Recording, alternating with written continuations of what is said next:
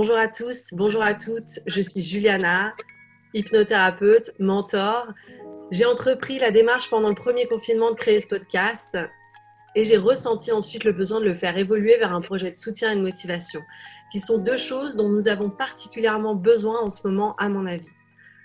Et donc, je suis allée découvrir l'histoire qui se cache derrière de nombreux indépendants et entrepreneurs de tous métiers confondus. Au-delà des produits qu'ils proposent, c'est leur motivation, leur détermination et les valeurs qui les ont poussés à choisir cette voie que je mettrai en lumière à travers les échanges simples, authentiques et naturels que nous pourrons avoir ensemble. Lorsqu'on choisit d'acheter auprès d'un indépendant, on soutient toute une histoire de vie. Une histoire qui parfois peut-être ressemble à la nôtre.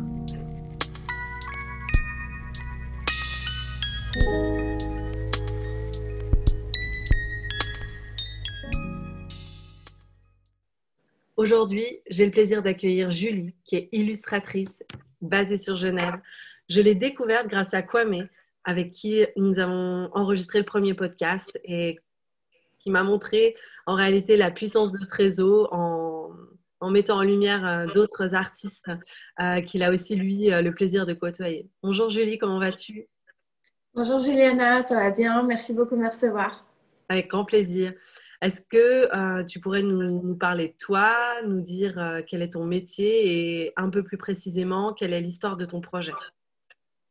Oui, volontiers. Alors, bah, je m'appelle Julie, j'ai 34 ans. Euh, je suis euh, illustratrice et ça me fait très plaisir de pouvoir dire cette phrase. c'est un long cheminement qui m'a amené euh, vers ce nouveau métier, donc c'est une reconversion. Et ben voilà, illustratrice avec tout ce que ça englobe. Donc, c'est pas forcément très connu, le mhm. monde de l'illustration. Donc, je me réjouis de faire aussi un petit peu connaître ce milieu à travers ce podcast. Je te remercie d'avoir mis en place ce projet. C'est avec plaisir. Euh, comme je le disais, le but, c'est aussi de comprendre les motivations qui t'amènent à sortir d'une zone de confort pour justement euh, aller vers quelque chose qui, te ressemble plus, aller vers quelque chose qui, qui, fait vraiment du sens pour toi. Est-ce que tu pourrais nous, parler un peu des motivations profondes qui t'ont amené à, créer ce projet? Oui, alors, donc moi, j'ai euh, eu plein de vies. On m'appelle Highlander des fois. J'ai eu plein de carrières et de, tests dans ma, dans ma jeune vie. j'ai d'abord été. Euh, bon, j'ai toujours dessiné, j'ai toujours aimé l'art, j'ai toujours été vraiment euh, euh, attirée par le monde artistique depuis que je suis vraiment toute petite. Moi, j'étais danseuse à la base. D'accord. J'ai commencé à danser depuis l'âge de 4 ans. Ça m'a ensuite amenée à devenir prof de danse, chorégraphe, créer des spectacles. Donc, c'était déjà très artistique à la base. Et puis, euh, bah, vivant dans une ville comme Genève, qui est très traditionnelle et euh, euh, très sécurisante et très sécuritaire comme ça, je me suis dit non, mais il faut faire des études, il faut faire un vrai métier. Ah, La danse n'est pas un vrai métier, l'art n'est pas un vrai métier. Mais non, ma fille, tu es intelligente, tu dois faire des études. Donc j'ai écouté cette voix alors que j'avais déjà très envie bon, de mêler la danse, mais j'ai toujours aussi été très attirée par tout ce qui est décoration, décoration d'intérieur. Et euh, bah, malgré tout, j'ai pas suivi cette voie tout de suite. Hein. Donc, je suis allée, euh, j'ai fait le collège, euh, j'ai fait l'université. Je commençais l'université en psychologie. Mhm. J'ai fait un bachelor et puis rapidement, je me suis dit non, je vais pas trouver là-dedans ce qui me ce qui me remplit complètement. Il faudrait que je puisse utiliser ces années de psychologie pour faire quelque chose plus dans la communication. toujours aussi avec cette envie de communication visuelle. Donc, ça a toujours été quand même présent j'ai fait euh, une passerelle pour passer un HEC en me disant, ben voilà, je vais utiliser la psychologie dans le monde du marketing. Mhm. Comme ça, je vais rentrer dans la tête des gens, découvrir quelles couleurs leur font acheter et euh, je pourrais leur vendre plein de choses. Et je, donc, j'ai démarré là-dedans. J'ai fait d'abord des études en marketing en me disant, voilà, la psychologie du marketing, la psychologie du consommateur, euh, le comportement du consommateur, c'est quelque chose qui me passionnait. Donc j'ai commencé là-dedans. Euh, à la fin de, mon, de, mon, master HEC, j'ai intégré par chance vraiment la très belle maison de vente aux enchères qui s'appelle Sotheby's. Mhm, mhm.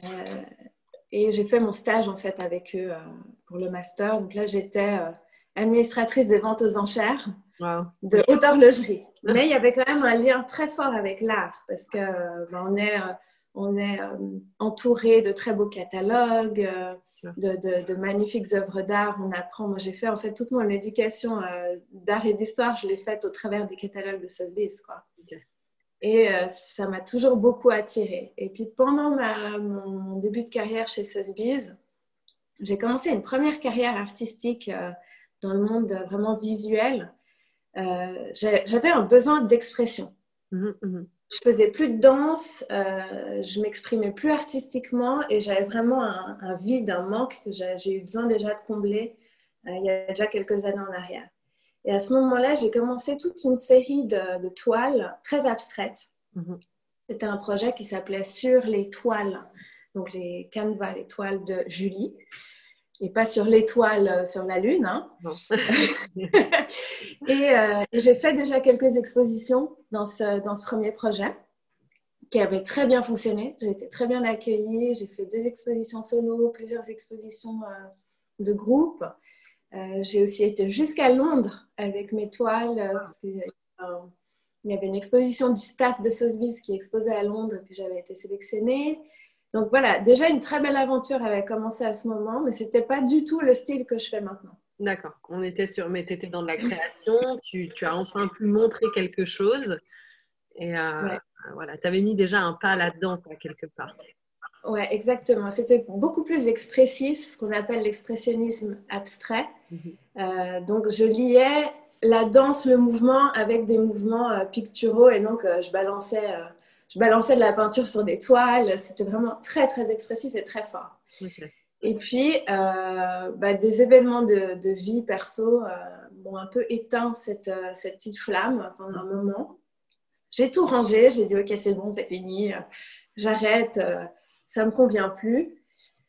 Et puis bah voilà, c'est quand voilà chasser le naturel, il revient au galop quelques années après. De nouveau, j'ai eu une espèce de de, besoin, de, nécessité de de nouveau m'exprimer. Et c'est vrai que cette fois, bah, dans tes histoires de vie, en fait, ressortent aussi euh, des, besoins d'exprimer certaines choses. Et là, j'avais besoin de beaucoup plus de douceur. Et c'est comme ça que je suis arrivée à l'aquarelle.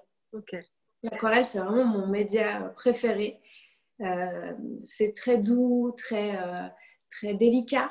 Tout à fait. Et donc, j'ai commencé comme ça à, à développer l'aquarelle florale. Et puis, plus j'avançais, euh, je, me suis beaucoup renseignée, j'ai acheté beaucoup de livres, j'ai lu beaucoup de blogs, j'ai suivi beaucoup d'artistes qui euh, ont commencé aussi sur le tard une carrière artistique et puis qui n'étaient pas forcément, euh, qui n'ont pas fait les arts déco forcément. Hein. tu t'es formée, formée toute seule quelque part bah, finalement oui, parce que déjà avec l'abstrait, j'avais vraiment fait de moi-même ce qui sortait. Et puis avec l'aquarelle, bon, l'aquarelle c'est un peu plus technique, donc j'ai quand même un peu plus suivi des cours en ligne, ce genre de choses. Mais du coup, je me suis débrouillée comme ça. J'ai pas fait d'école. C'est ça. C'est toi qui as construit ta propre formation au final.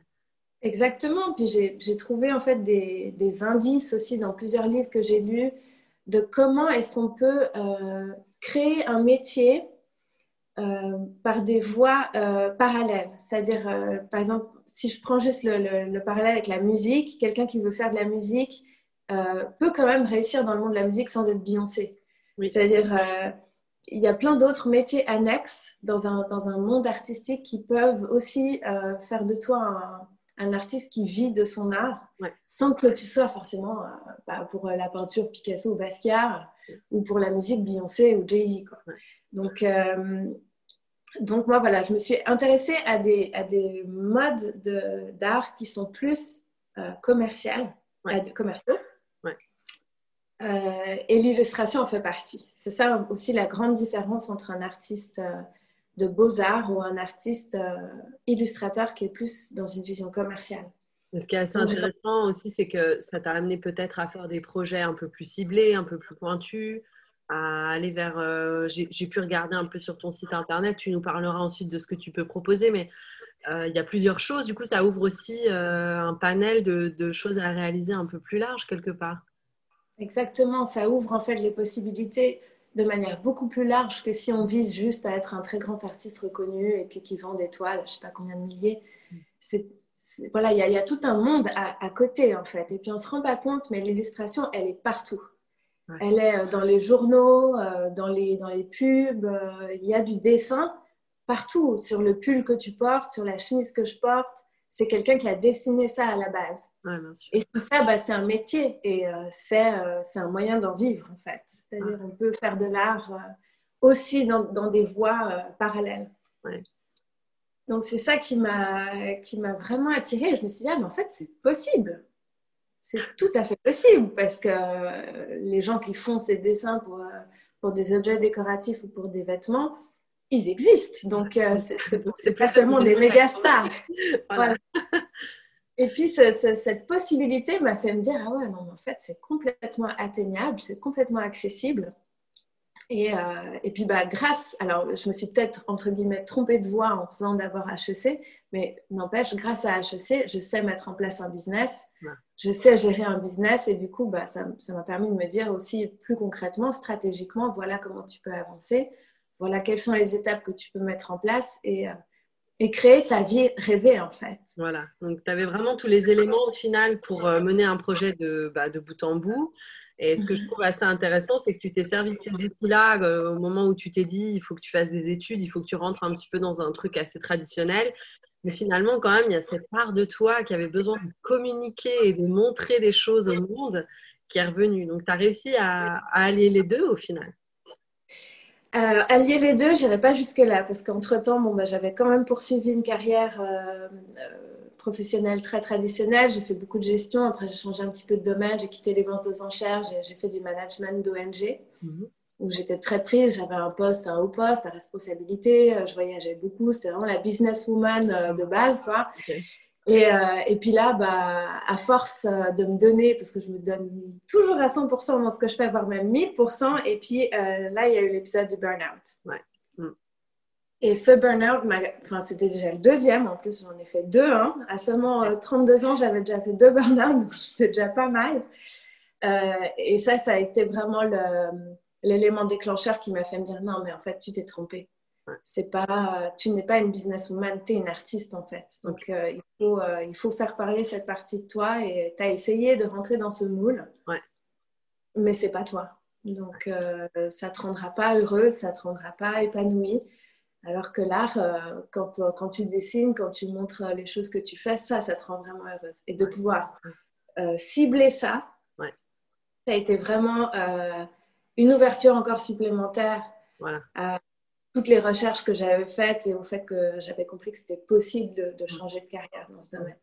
Donc finalement, ce, ce burn-out par lequel on est, on est assez euh, nombreux à, vivre et puis d'autres périodes de vie, étapes de vie, euh, et t'as amené à faire des choix quelque part et à te dire, euh, ok, là, cette voie-là, je sens qu'elle va me rendre heureuse. Tu parles d'être comblée, tu parles de quelque chose qui te remplit.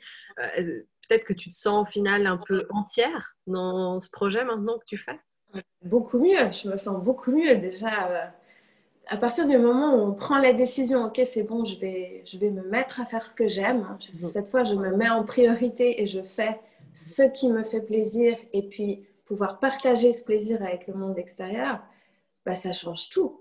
Ça change l'état d'esprit, ça, déjà ça motive beaucoup plus. En général, quand on fait un burn-out, on a une grosse perte de motivation, on a souvent une dépression qui vient avec, ce qui a aussi été mon cas.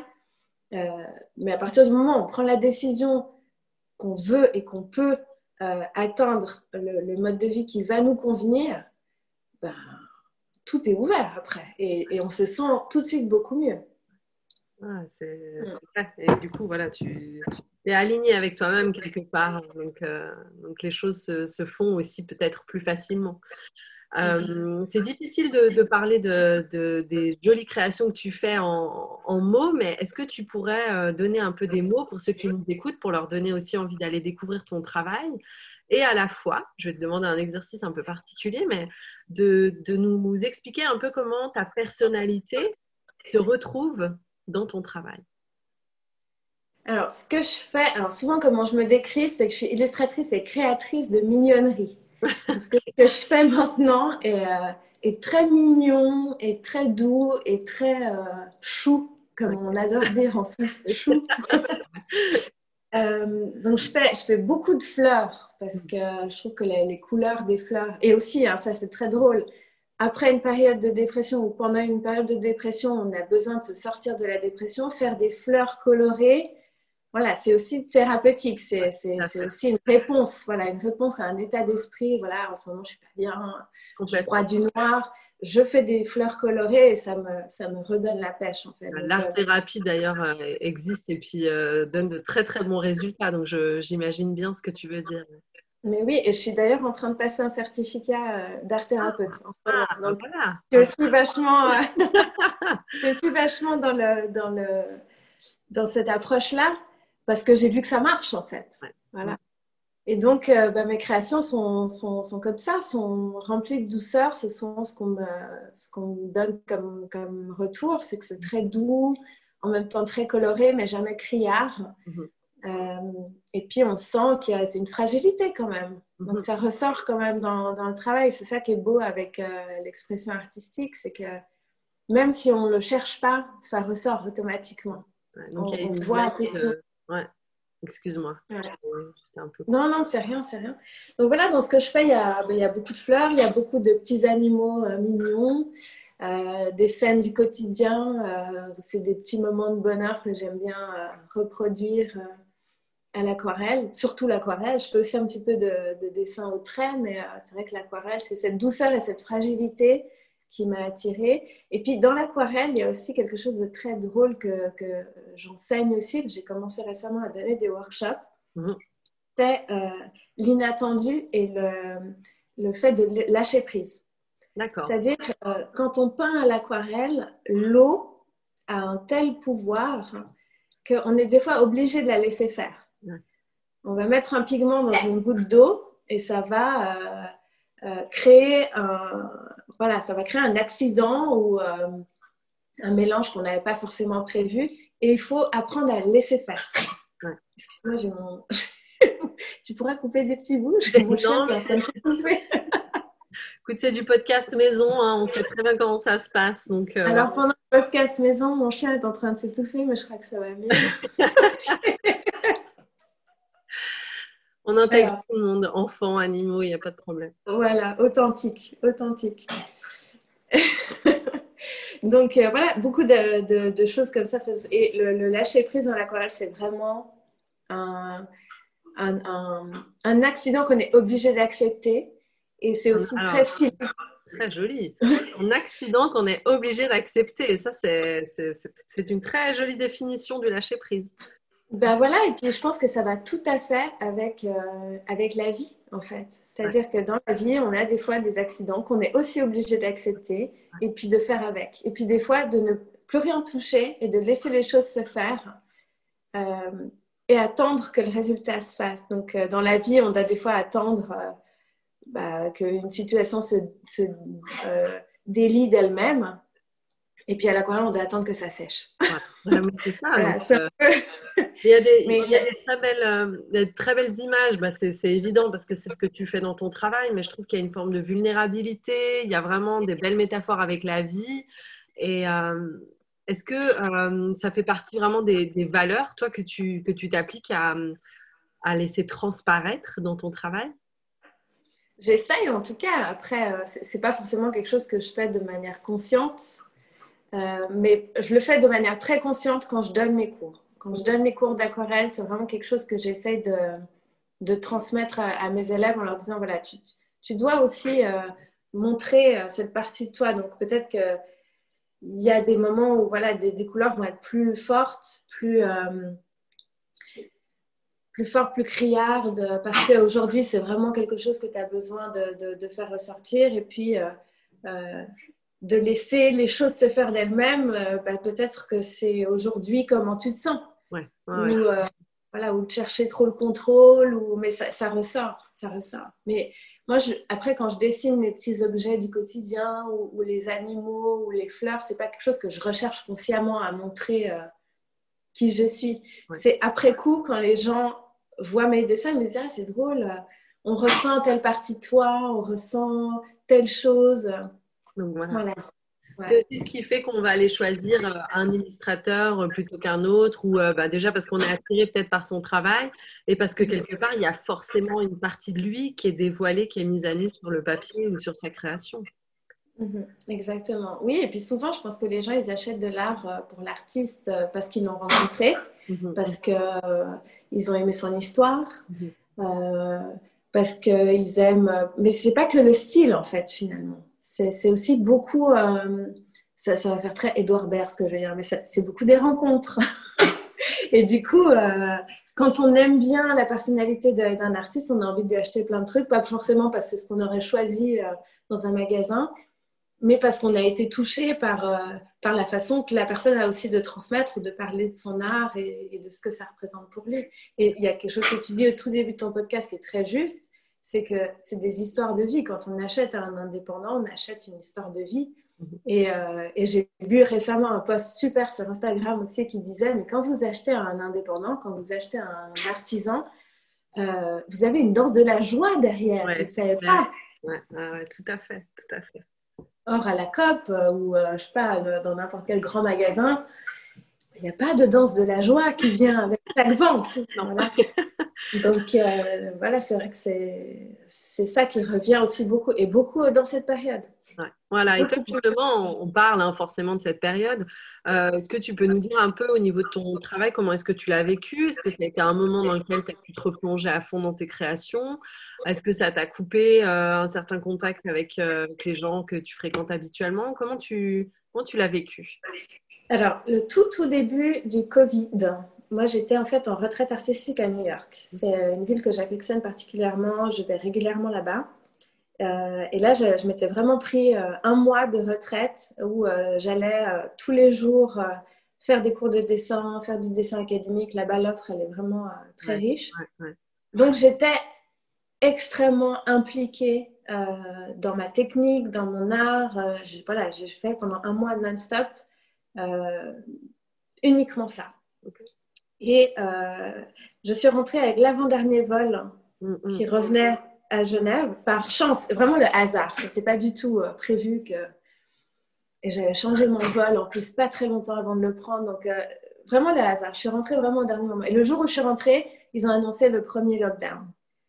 Donc premier confinement dès le premier jour. Et là, en fait, la, la différence entre la vibrance d'une ville comme New York, euh, ce, ce, ce ça, ça grouille en fait là-bas. Il y a une, énergie. tout à fait. Il y a une énergie, une vitesse, même le fait de marcher dans la rue, c'est tellement vivant. Et d'arriver ici et que tout ferme, pour moi, ça a été un choc énorme. ça a été franchement très difficile. Le premier, euh, le premier confinement qu'on a eu a été extrêmement difficile pour moi. J'ai perdu toute motivation, j'étais vraiment pas bien. Euh, je ne pouvais pas sortir. En plus, ma mère été malade, je ne pouvais pas aller la voir. Donc, euh, ça a aussi ajouté beaucoup d'anxiété, j'étais inquiète pour elle. Et puis voilà, puis, puis on se dit, mais attends, mais j'ai atterri et, le monde s'écroule, quoi. Donc beaucoup d'anxiété. Deuxième confinement, un peu mieux.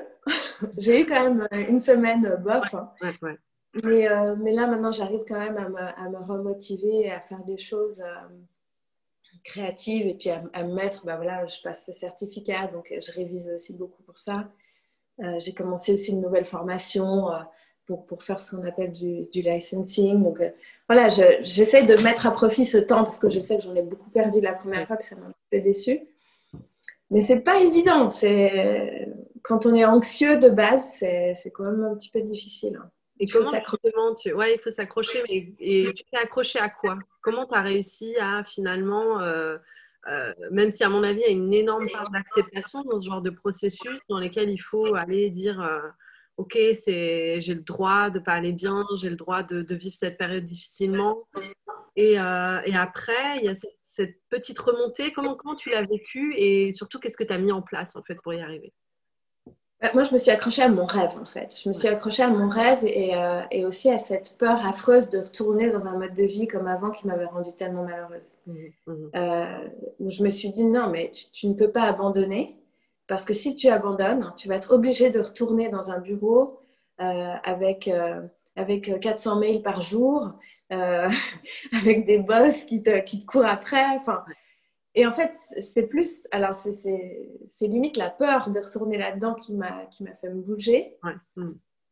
Euh, mais aussi, voilà, ce rêve de me dire, euh, j'ai réussi à créer une vie qui me convient. mhm. alors que j'habite dans une ville extrêmement traditionnelle, où il faut être dans un moule à Genève. Il y a peu de gens qui vont nous encourager à être hors de la case. Bah, je, je rebondis sur, euh, sur, euh, sur, ce sujet-là. C'est quelque chose que je trouve très intéressant et, et, notamment, ça me fait penser au regard de l'autre.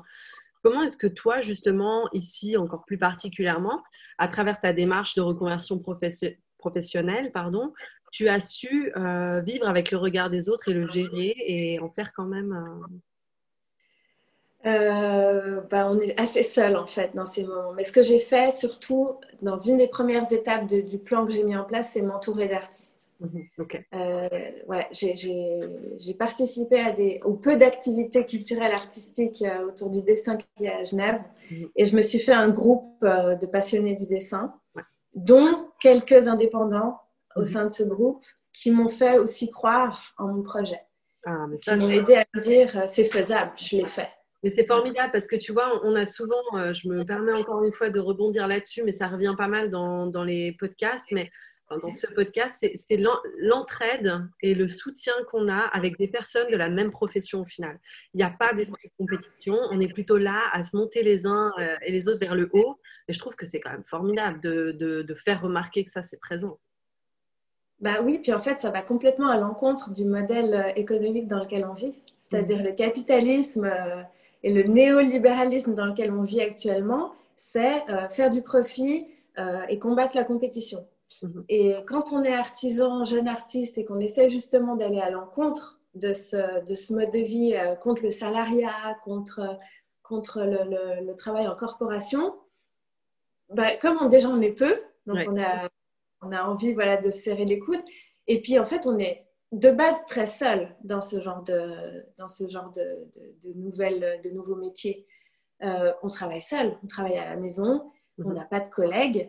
Euh, donc forcément, quand on rencontre des gens qui font la même chose, bah, je pense qu'il y a trois fois plus cette envie de partager, de, se donner des conseils, de se dire ah, mais moi j'ai trouvé tel site, moi j'ai trouvé tel, tel marché, tu pourrais t'inscrire. Et du coup, voilà, ça, on a besoin quand même de se sentir dans un groupe. Ça, c'est la nature humaine. On a besoin de, faire partie d'un groupe. Donc, euh, rechercher des gens qui font la même chose et obtenir le soutien. Euh, heureusement que ça fonctionne comme ça, parce que je pense que sinon, euh, il n'y aurait pas la moitié des, indépendants qu'il y a aujourd'hui. c'est sûr, c'est trop important. Complètement. J'aimerais savoir, Julie, si au-delà de ton travail, je vois que tu nous parles quand même de ces projets d'indépendance, de l'art, évidemment, mais est-ce qu'il y a des, valeurs et des, causes plus grandes euh, qui te tiennent à cœur, qui te motivent et qui t'inspirent? Alors, à part l'art, euh, quand j'ai fait mon premier burn-out, on va les compter hein, maintenant. Bah, écoute. Euh, j'ai cofondé une association pour la mise en place d'un mode de vie zéro déchet. Ah, ok. Ça s'appelle Zero Waste Switzerland. Mhm que j'ai depuis euh, quitté, enfin je ne fais plus partie du, comité, mais je suis toujours très attachée à ces valeurs-là. Donc évidemment, l'environnement fait partie voilà, de, de mes causes euh, chéries, fétiches. Euh, et puis je pense que ça ressort plus dans le côté nature de, des choses que je peins. Et le fait que j'aime tellement voilà, les plantes, les fleurs, les choses naturelles, les herbes aromatiques, ce genre de choses. Donc voilà, peut-être ça, ça ressort au niveau d'une thématique.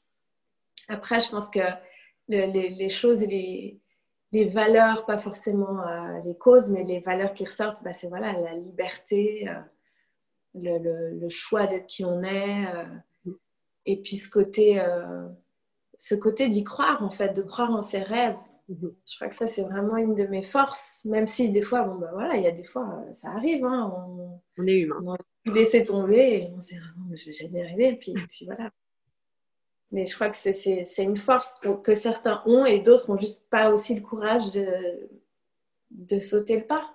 Quel conseil tu leur donnerais S'ils ont cette petite étincelle mais qu'ils n'osent pas euh, la, faire, euh, la faire grandir?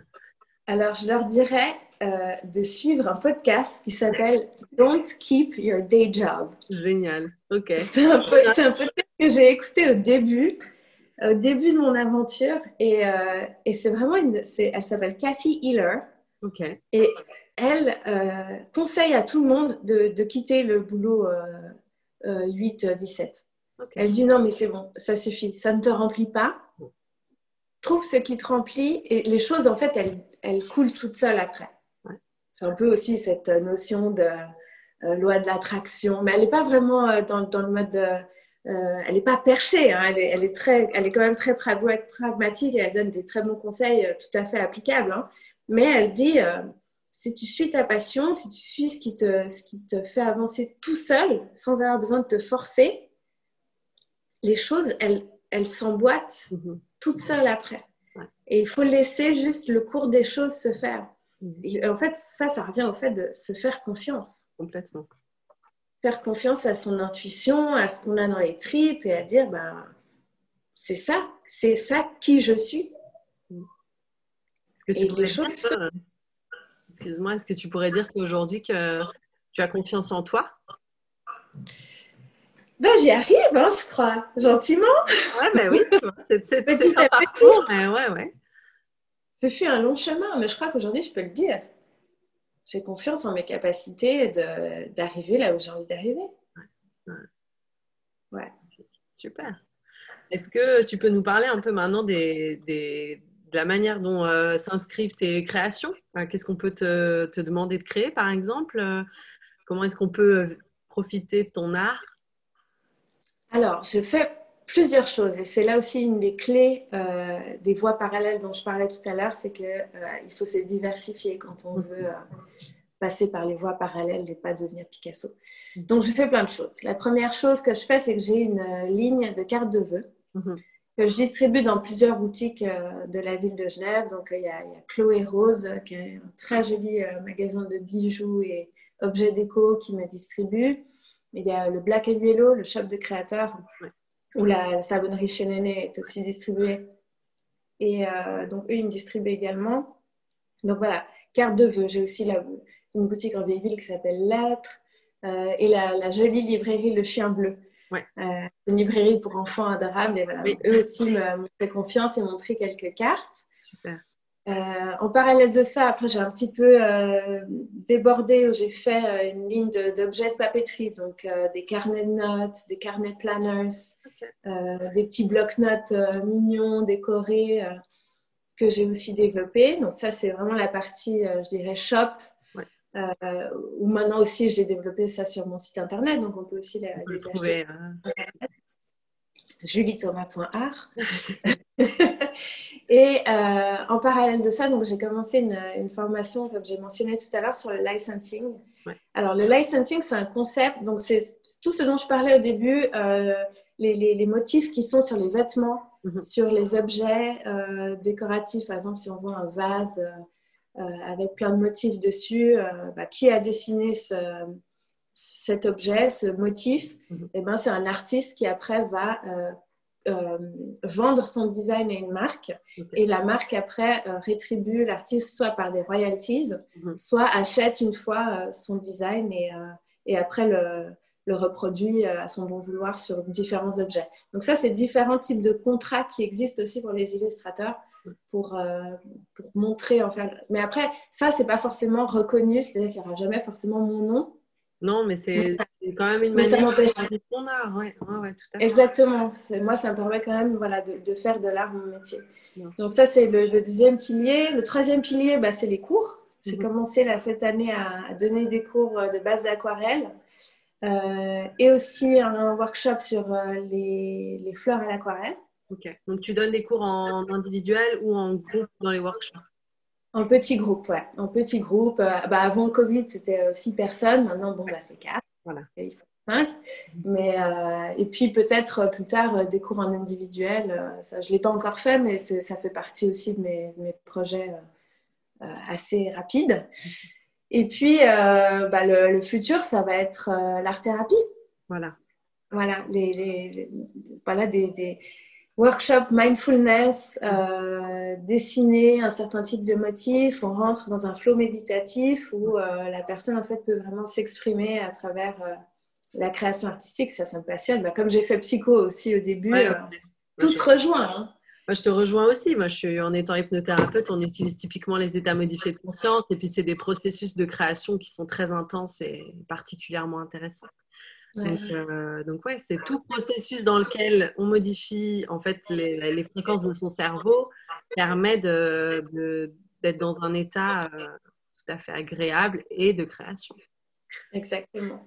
Et puis, bah, je fais enfin le, dernier, le dernier point que je propose aussi sur mon site, c'est des, des illustrations sur demande euh, personnalisées. Mmh. Donc j'ai fait euh, déjà, j'en ai déjà fait quelques-unes. Le prénom euh, de votre nièce sur son doudou que j'aurais illustré. un, joli, un joli lapin avec une belle couronne de fleurs, trop mignon, avec un petit message personnel. Des, des, cartes de vœux personnalisées aussi, ça c'est des choses que je fais. Et puis j'encourage les gens bah, à me contacter, puis à me dire, bah, voilà, moi j'aime bien ton style, euh, j'aimerais quelque chose euh, dans le thème XY, euh, qu'est-ce qu'on pourrait développer ensemble. Et puis après, c'est là que c'est sympa aussi, c'est de développer avec la personne l'illustration parfaite. En fait. Ah, super. Donc, voilà, n'hésitez pas en tout cas à aller. je vous mettrai le lien et tout sera partagé sur, sur les réseaux, la page Instagram de Julie et le site internet. Mais voilà, quand, quand, vous demandez une illustration à Julie, vous savez derrière, en fait, tout le cœur qu'elle va mettre à l'ouvrage et, euh, et, toute la démarche de création qu'il y a derrière, plutôt que euh, en achetant une, une carte qui a peut-être simplement été faite par une machine et, euh, et dans laquelle il n'y a pas eu de, de magie, je dirais. Et, n'oublie pas la danse de la joie. Et voilà, et surtout la danse de la joie, très important. Faisons danser Julie, s'il vous plaît, hein, et tous les indépendants et entrepreneurs de Genève et d'ailleurs, euh, parce que quand même, ça, ça n'a presque pas de prix. Quand même, ça en a un, mais c'est vrai que c'est euh, c'est assez, assez magique aussi, assez, assez beau. Mhm. Super. Julie, est-ce que tu as encore quelque chose que tu voudrais ajouter? Euh, bah non, pas spécialement, dans le sens où euh, tu vas tout mettre sur euh, les notes du podcast et je t'en remercie fortement. vous pouvez me retrouver donc, sur mon site internet juliethomas.art. Vous pouvez me trouver sur Instagram, juliethomas.art, c'est la même chose. Et j'ai hâte de recevoir vos messages pour développer ensemble des jolis projets et, et, pouvoir continuer à amener un peu de soleil dans vos intérieurs très prochainement et surtout pour les fêtes. Donc, euh, Super. Ben, merci beaucoup, Julie, pour, euh, pour cet échange. Euh, donc, voilà, encore une fois, dans ce podcast, le but, c'est vraiment d'aller chercher l'histoire des gens. Et vous avez pu comprendre que celle de Julie est riche. Elle est tout à fait vivante et puis que c'est vraiment quelque chose qui se ressent dans son travail. Euh, elle pousse même la création au-delà en allant vers euh, dans la bienveillance, l'accompagnement et ce qu'on peut proposer euh, à des personnes qui aimeraient se tourner vers l'art pour aller mieux. Donc, donc voilà. Julie, je te remercie. C'est la fin de ce podcast. Merci à vous de nous avoir écoutés. N'hésitez pas à partager, à commenter, à étoiler et à nous contacter, bien évidemment, si vous en avez envie. Et si vous aussi, vous avez envie de nous raconter votre histoire d'indépendant, d'entrepreneur, de créateurs ou d'artistes. Voilà. Je vous remercie. Je vous souhaite une très bonne journée. À bientôt.